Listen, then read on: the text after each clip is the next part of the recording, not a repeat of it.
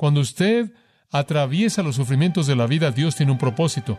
Su propósito es manifestar la virtud de su vida espiritual a toda persona que lo rodea a usted y a usted también. Su propósito es humillarlo debido a su multitud de bendiciones derramado a usted.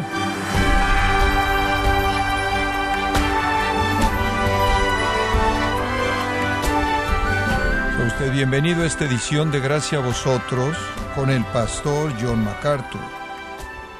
El sufrimiento puede venir a través de una incapacidad física, la pérdida de un ser querido, la persecución por nuestra fe y otras formas más. ¿A qué se aferra usted cuando enfrenta el sufrimiento? Bueno, el día de hoy John MacArthur nos muestra a un héroe de la fe que resistió pruebas severas y nos alienta a seguir su ejemplo como parte de la serie Entendiendo el Sufrimiento, aquí en Gracia Vosotros. Abra su Biblia si es tan amable en 2 Corintios capítulo 12. Hemos titulado esta sección Poder en debilidad. 2 Corintios 12, 5 al 10. Poder en debilidad. Ahora la pregunta es, ¿qué es lo que Dios lleva a cabo, logra en la vida de los suyos mediante el sufrimiento? ¿Por qué es que Dios permitiría a un grupo inspirado por demonios de falsos maestros que entrara y destrozara una iglesia? ¿Por qué es que Dios permitiría eso? Supondríamos el día de hoy que si eso llegara a pasar, que es el diablo, que es Satanás, son demonios operando por sí mismos y en contra de la voluntad de Dios, pero no en este caso y no siempre. Dios está permitiendo que esto suceda. ¿Por qué? Y le voy a dar a usted cinco razones por las que Dios permite el sufrimiento en su vida y en la mía. Cinco razones. Y son razones inmensas, prácticas, poderosas. Y realmente creo que se van a volver un ancla para su alma en la aflicción. Número uno, Dios usa el sufrimiento para revelar nuestra condición espiritual. El aguijón aplastante de Pablo fue exactamente la circunstancia correcta para demostrar su virtud verdadera. Y él simplemente llama a los corintios y les dice, simplemente vean mi vida y escuchen mis palabras y emitan su juicio. ¿Son estas las palabras de un hombre piadoso? Los problemas van a probar su virtud. Y eso fue bueno para Pablo porque él estaba tratando de mostrarles cuán pura su vida realmente era y nada lo mostraría mejor que el sufrimiento inmenso bajo el cual estaba el hombre, incluso cuando él escribió 2 de Corintios. Y no fue únicamente el sufrimiento por parte de los corintios, hubieron todo tipo de otras cosas en su vida que amenazaron su vida misma conforme él se despertaba diariamente, dándose cuenta de que él podía ser matado por sus enemigos. Entonces Dios permite que el sufrimiento manifieste nuestra virtud, nuestra virtud espiritual. Me doy cuenta de algo de eso en mi propia vida, que Dios tiene esos propósitos.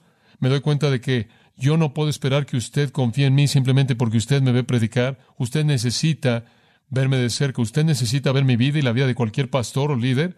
Usted necesita oír mis palabras cuando predico, pero necesita oír mis palabras cuando no estoy predicando. Y usted necesita ver lo que sucede en mi vida cuando enfrento sufrimiento y dificultad y pruebas y tribulación y decepción. Todo eso es parte de la revelación que contribuye a que se cultive la confianza. Sus problemas van a manifestar su condición espiritual.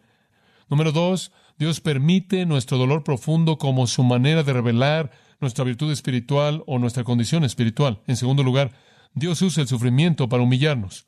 Dios usa el sufrimiento para humillarnos. Y eso es lo que le estaba pasando a Pablo. Digo, el éxito más grande de Pablo fue la edificación de estas iglesias. Digo, esto en cierta manera fue el trabajo de su vida. Este era su monumento a su fidelidad y la excelencia de su ministerio. Él había edificado la iglesia corintia y ahora todo estaba comenzando a colapsarse. Esta es una experiencia muy humillante. Pablo la necesitaba. Versículo 7. Y esto es explícito. Y para que la grandeza de las revelaciones no me exaltase desmedidamente, esto es explícito, me fue dado un aguijón en mi carne, un mensajero de Satanás que me abofeté, para que no me enaltezca sobremanera.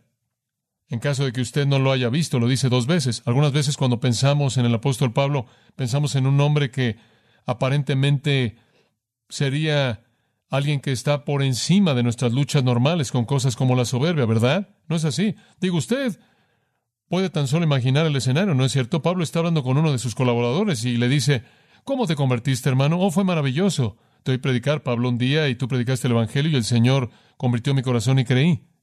¿En serio? Bueno, ¿sabes cómo me convertí?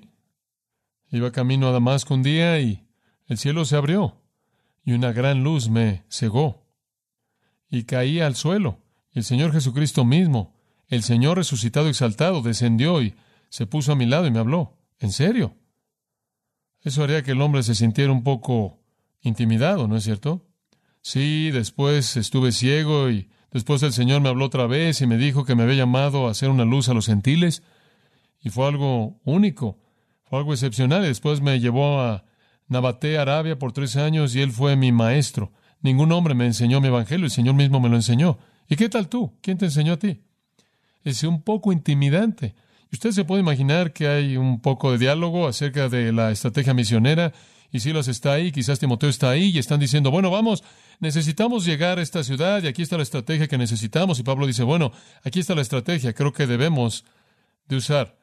Y Silas dice, Pablo, estoy en desacuerdo, creo que hay una mejor estrategia que esa, me gustaría sugerir esto. Y el otro dice, sí, estoy de acuerdo con él, Pablo.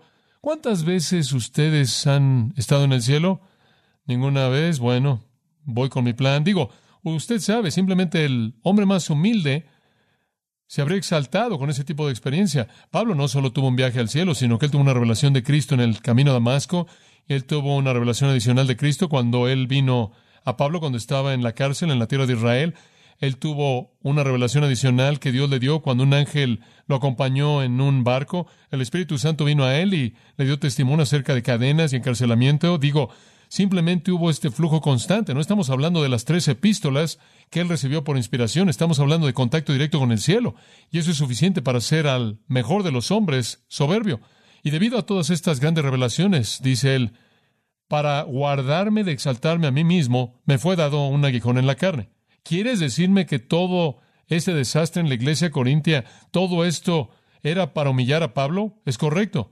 ¿Quieres decir que Dios permitió a uno de los demonios de Satanás entrar y destrozar una iglesia para nada más que la humillación de su pastor? Eso es lo que pasó. Los caminos de Dios no son nuestros caminos, ¿verdad? Como puede ver, Pablo fue una persona única y su humildad era muy importante para el plan redentor. Dios quería que fuera humilde y Dios hizo lo que necesitaba ser hecho. Por esta razón, para guardarme de exaltarme a mí mismo, para llevarme al quebrantamiento, la mansedumbre, la humildad, la cual es la virtud más elevada. El Señor permitió que este demonio enviara esos falsos maestros y destrozaran esa iglesia y produjeran esa traición. Y usted comienza a hacerse la pregunta, ¿sabes lo que estoy haciendo? Hago mi mejor esfuerzo en eso y mira, en cierta manera todo se está desmoronando y están dándome la espalda. Esa es una experiencia muy, muy humillante. Pero ese es el propósito de Dios. Él quiere que sus siervos sean humildes. Spurgeon dijo, tienes dos alternativas. O puedes ser humilde o ser humillado. Los problemas son algo humillante, humillante. Hombre, Job simplemente fue humillado hasta las cenizas, ¿no es cierto? Simplemente humillado hasta las cenizas.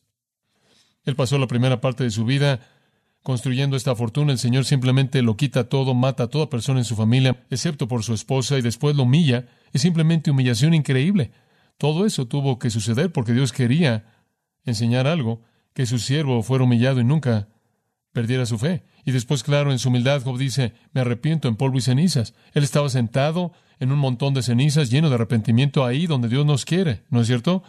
Ninguna confianza en su carne, ninguna confianza en sí mismo, inútil, sin esperanza, aferrándose a la misericordia gracia y poder de Dios. Él estaba al final de todos sus recursos y después Dios abrió las ventanas del cielo y gran, mayor bendición cayó sobre él de lo que él jamás había conocido antes. Entonces Dios usa el sufrimiento para humillarnos y escuchen, si es necesario, Él va a usar a Satanás para hacerlo. Esa es la razón por la que es tan necio que estas personas estén por todos lados persiguiendo a demonios están bajo la ilusión de que los demonios responden, de que de alguna manera tienen autoridad sobre los demonios. Cristo sí, los apóstoles también, nada en la Biblia indica que nosotros la tenemos. Pero incluso si la tuviera, podría estar usted persiguiendo a los demonios que el Señor envió. Usted no entiende los propósitos del reino. La gente que está corriendo por todos lados, atando a Satanás aquí y atando a Satanás allá, sin éxito, podría añadir. Es una ilusión. Y bien podría ser que si pudieran hacer eso, estarían interrumpiendo la obra de Dios quien para sus propios propósitos permite que Satanás tenga acceso a los suyos, así como en el caso de Job y Pedro. Y en el caso de Pablo también, un mensajero de Satanás, para hacer lo que él hizo en la iglesia corintia, para traer ese tipo de dolor y tristeza y quebrantamiento para Pablo, para que el hombre fuera humillado. Permítanme decirles algo. Dios nos bendice, pero mientras que usted está ahí orando por bendición y bendición y bendición y bendición, más vale que se dé cuenta de que entre más es bendecido usted, es más probable que usted necesita ser que humillado. Entonces, el otro lado de la moneda de toda esta bendición por la que usted está rogando podría ser doloroso. Ahora, si yo fuera Pablo y tuviera alguna alternativa, yo diría, Señor, ¿puedes hacerme un favor? Olvida el viaje al cielo y olvida el aguijón en la carne, simplemente me voy a quedar donde estoy. El precio es demasiado alto. ¿Sabe una cosa? Usted entra corriendo al ministerio, oh, quiero éxito, éxito, éxito, éxito, prepárese. Veo mi propia vida y no, no me gusta usar ilustraciones personales, pero conforme veo mi propia vida y veo a Dios bendeciendo mi vida, siempre en cierta manera camino esperando un desastre. Y así es. Nunca me sorprende. ¿Y sabe una cosa? Casi quedo aliviado cuando sucede porque entonces se va a acabar. ¿Sabe una cosa? El Señor bendice y bendice y bendice la enseñanza de la palabra y bendice la iglesia y bendice el ministerio. Y hay muchas cosas que la gente no entiende. La gente a veces lo cuestiona a usted por esto y lo cuestiona acerca de esto y algunas cosas usted no les puede decir y algunas cosas no puede. Y entonces usted es atacado y usted nunca puede responder sin traicionar a alguien o atacar a alguien más o lo que sea y usted simplemente espera y ora que usted se pueda mantener y continúe siendo usado y Dios bendice y bendice y usted sabe que en algún punto a lo largo del camino su carne va a decir, mira todo el éxito, mira toda esta bendición y el Señor va a tener que enviar un mensajero de Satanás para atravesarlo a usted con una estaca que de otra manera, si no tuviera eso, su carne se ensoberbecería, ¿verdad? Entonces, usted lo espera y viene y es necesario. Y en cierta manera es una experiencia dulce porque la humildad es una gracia dulce que probar. La aflicción revela nuestra virtud espiritual y el problema nos humilla cuando nuestros mejores y más amados méritos comienzan a desmoronarse y no podemos hacer nada al respecto. Eso es muy humillante y eso es doloroso, pero tiene su propósito. Un punto más. Dios usa el sufrimiento para acercarnos a sí mismo. Dios usa el sufrimiento para acercarnos a sí mismo. Versículo 8, acerca de lo cual le he rogado al Señor tres veces que lo quite de mí. ¿A dónde acudió? Al Señor. ¿No piensa usted que ese podría haber sido el propósito o uno de los propósitos? Esa es la respuesta correcta. No acudió a Timoteo o a Tito, él no acudió a algunos de sus amigos, él no acudió a sus amigos, él no acudió a alguien con una fórmula terrenal, él no acudió a encontrar una terapia para arreglar su dolor, él no fue a buscar una técnica, él no estaba buscando sabiduría humana, él no trató de encontrar el camino del consuelo. Cuando el deleite de su vida se fue, el gozo de su servicio se fue, él no acudió a algún recurso humano. Además, es notable que él no comenzó metiéndose con el demonio. Él no fue allá a Corinto y comenzó a perseguir ese demonio. Él no ató a Satanás, entre comillas, o trató de expulsar ese demonio. Él simplemente acudió a Dios, directamente a Dios, quien controla a los hombres y a los demonios. Le he rogado, la palabra rogado es usada frecuentemente en los evangelios para apelaciones de los enfermos. Él se ve a sí mismo como un hombre en enfermedad profunda aquí y él está clamando a Dios. Esto es rogarle, clamar a Dios, implorarle. Esto es demasiado doloroso, Señor, por favor. Bien pudo haber sido que él oró algunos salmos imprecatorios, como usted sabe, mate a esos hombres ahí en Corinto, mátalos, están destrozando tu iglesia. Lo hizo tres veces. En tres ocasiones separadas él oró esto a su Señor y él le pidió que lo quitara. le dijo, no, puedo continuar, es demasiado doloroso, duele demasiado. Los amo tanto, amo a la iglesia, amo la verdad, amo el Evangelio, odio la doctrina falsa, odio el reino de las tinieblas, odio a los demonios y todo su engaño malo. No puedo soportar esto, es deprimente, no puedo soportar esto, Señor, quítalo. Y él oró que fuera quitado. Esto es el aguijón. Simplemente fue algo constante, pero el Señor no respondió sí, y veremos eso la próxima vez. ¿Sabe una cosa? Creo que esto es algo muy especial que sucede en el sufrimiento. Él fue forzado inmediatamente a la presencia de Dios, y ese es el mejor lugar en el que usted puede estar, ¿no es cierto? ¿Y se ha dado cuenta de cómo los buenos tiempos no hacen eso? Y entre más severo es el problema, es más probable que usted incremente su vida de oración, ¿no es verdad? Cuando llevan a su bebé al hospital y le dicen que podría morir, ¿usted realmente toma en serio su vida de oración? Cuando usted descubre que su adolescente usa drogas, usted toma muy en serio su vida de oración. Cuando usted descubre que su cónyuge tiene cáncer, usted toma muy en serio la oración. Cuando usted descubre que está al borde de que su negocio quede destruido y todo lo que usted ha invertido, sus ahorros de por vida potencialmente se pierdan, su vida de oración llega a otro nivel. Bueno, creo que a veces eso es lo que Dios tiene en mente. No fue hace unos años atrás, y les conté de esto en el momento, que Marcos estaba teniendo dolores de cabeza. Nuestro hijo Marcos estaba teniendo dolores de cabeza y lo llevamos ahí a que le hicieran una resonancia para ver qué era y descubrieron un tumor cerca del nervio óptico en las profundidades de un área del cerebro. Me mandaron a Cedar Sinai, a un neurocirujano, para hablar con él. Marcos y yo fuimos y entramos a la oficina. Realmente no sabemos qué esperar. Y entramos y nos sentamos y este era un doctor ya mayor. Digo, él había trabajado con muchos cerebros, no era algo serio para él y, y él había dejado mucho tiempo atrás su tacto amable. Entonces él despidió a Marcos al decir que tenía que llenar unos papeles y él dijo, no quería que oyera esto, pero probablemente esto es fatal. Y yo estaba sorprendido. Usted entiende, usted pasa tantos años invirtiendo lo mejor que usted tiene a la vida de tu joven para que pueda vivir de una manera que honra a Cristo y esa es tu meta entera y de pronto descubres que no vas a tener una vida de ningún tipo y usted sabe, su primer pensamiento es, Señor, ¿quieres revisar esa lista de nuevo? ¿Estás seguro de que este es el nombre correcto? ¿Estás seguro de que tienen el nombre correcto en la lista? Y él dijo, pero los siguientes ocho días usted va a estar en el centro de cáncer de Frank Norris, ahí en el Hospital del Condado de Los Ángeles, en el Centro Médico del Sur de California. Usted va a ir ahí diariamente y le van a hacer una serie de pruebas. Vamos a tratar de determinar la naturaleza de este tumor y vamos a pedir a los mejores doctores que hagan esto y usted llévelo ahí diariamente y al final de ese tiempo le vamos a decir cuál es el resultado. Hombre, eso me llevó inmediatamente a la oración intensa. Este es mi hijo, este es mi corazón y también eh, al ayuno y oración. No comí nada durante esos ocho días, no tenía hambre. No fue ningún sacrificio, simplemente estaba perdido en la importunidad ante el Señor y estaba orando a favor de Marcos. Ahora, no le dije esto. Van a hacer pruebas para estos dolores de cabeza, eso es todo, y vamos a tratar de descubrir qué es. Si él no es tonto, él sabía que era bastante serio estar yendo ahí ocho días uno tras otro y el tipo de cosas que le estaban metiendo y lo que estaban haciendo. No obstante, tuvimos estas pláticas, pero nunca dije cuál era la situación. Eran muy cuidadosas, sin embargo, disfrutamos la comunión. Y yo pensé, probablemente estos son los últimos momentos que voy a disfrutar con mi hijo. Entonces simplemente entregué toda la riqueza que pude en esto y Oré y ayuné a lo largo de estos días. Y usted en cierta manera comienza a orar, Señor, sálvalo, guárdalo, sálvalo. Y después, unos días después, usted está diciendo, Señor, haz lo que tú quieras, haz lo que tú quieras hacer. Y usted está en la presencia del Señor de manera incesante. Incluso el sueño es interrumpido por esto y finalmente al final usted está diciendo, llévalo al cielo, Señor, sácalo de aquí. ¿Por qué va a tener que soportar este mundo de cualquier manera. Llévalo a tu presencia. El cielo es un mejor lugar. Y por cierto, llévame con él.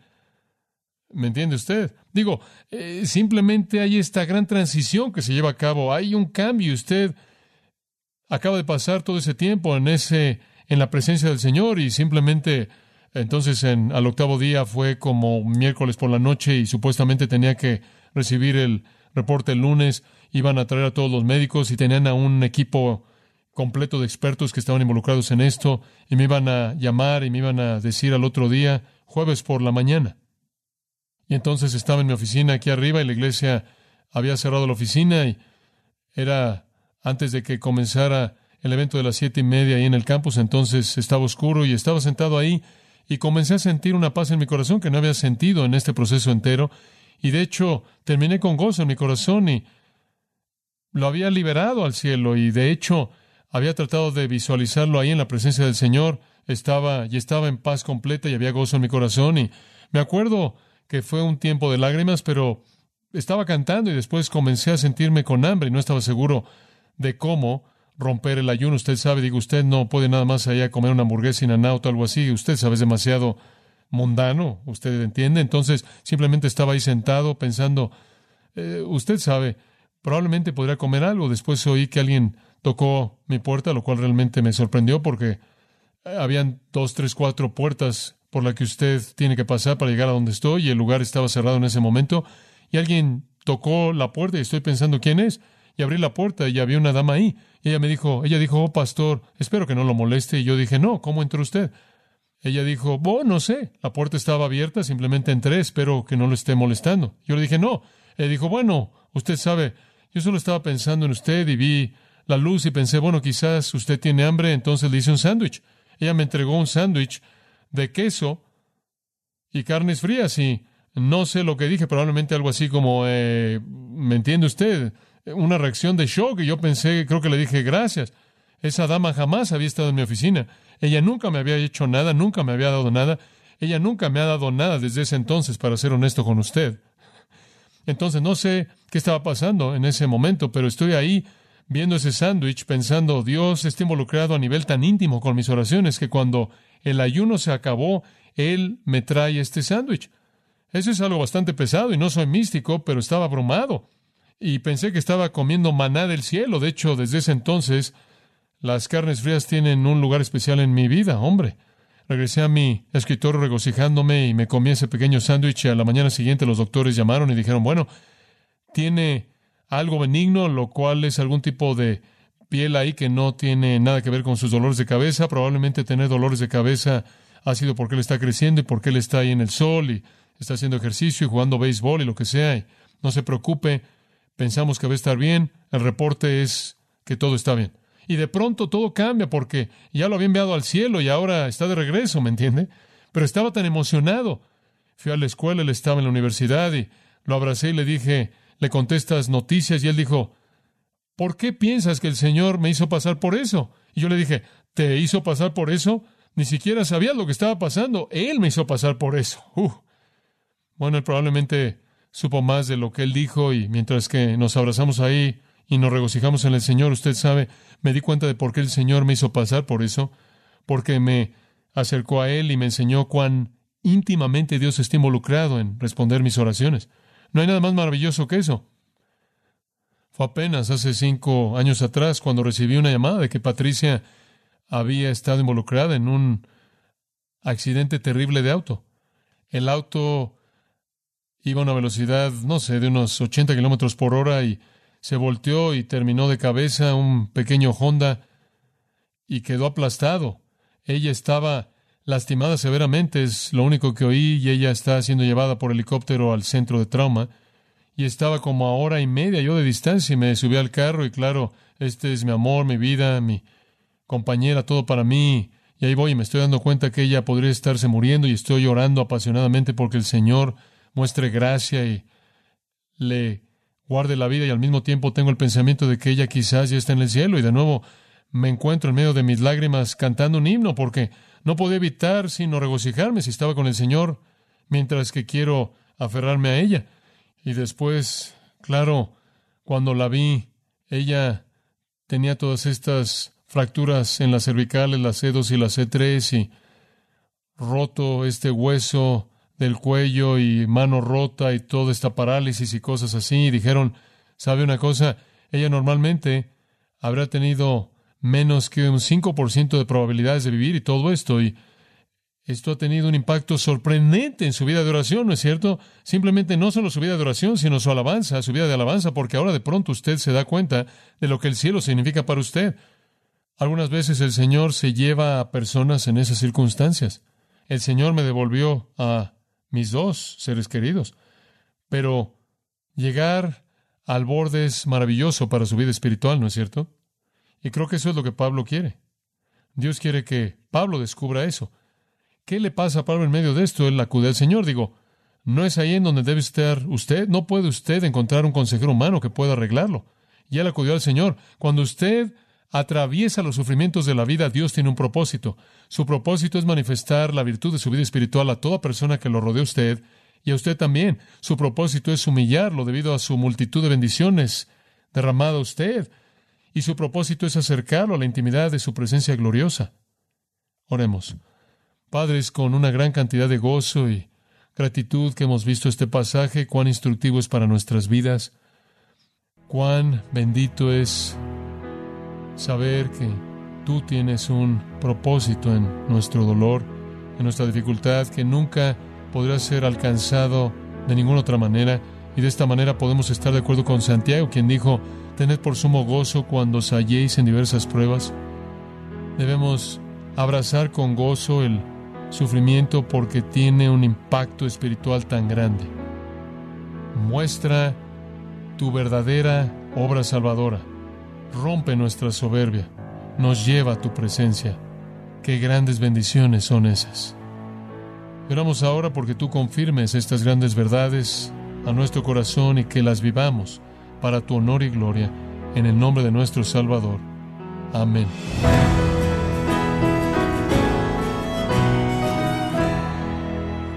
De esta forma, John MacArthur nos recordó que Dios tiene distintos propósitos por los que permite el sufrimiento. Su propósito es manifestar el carácter de nuestra vida espiritual, lo que nos rodean, y hacernos humildes llevándonos a su presencia gloriosa. Estamos en la serie Entendiendo el Sufrimiento, aquí en gracia a vosotros. Y quiero recordarle, estimado oyente, que tenemos a su disposición el libro La Consejería, cómo aconsejar bíblicamente, donde John MacArthur nos recuerda que la consejería es un ministerio de la iglesia local basado en la palabra de Dios y debe ser llevado a cabo por los cristianos. Adquiéralo en gracia.org o en su librería cristiana más cercana. Y le recuerdo que puede descargar todos los sermones de esta serie Entendiendo el Sufrimiento, así como todos aquellos que he escuchado en días, semanas o meses anteriores, animándole a leer artículos relevantes en nuestra sección de blogs, ambos en gracia.org. Si tiene alguna pregunta o desea conocer más de nuestro ministerio, como son todos los libros del pastor John MacArthur en español, o los sermones en CD que también usted puede adquirir, escríbanos y por favor mencione la estación de radio por medio de la cual usted nos escucha en gracia a vosotros. Es importante conocer no solo el país y ciudad de donde usted nos escucha, sino también la radio. Para quienes contactan nuestro ministerio por primera vez, pueden solicitar una copia del mensaje de promoción sin costo alguno, un mensaje por oyente únicamente. Si usted vive en los Estados Unidos o Puerto Rico, escríbanos a Gracia Vosotros, P.O. Box 4000, Panorama City, California 91412. O puede escribirnos a través del siguiente correo electrónico radio arroba en nombre del pastor John MacArthur, nuestra coordinadora de estaciones Marilina Caruli y del personal, le damos las gracias invitándole para que nos acompañe en la próxima edición para continuar desatando la verdad de Dios un versículo a la vez, aquí en Gracia a Vosotros.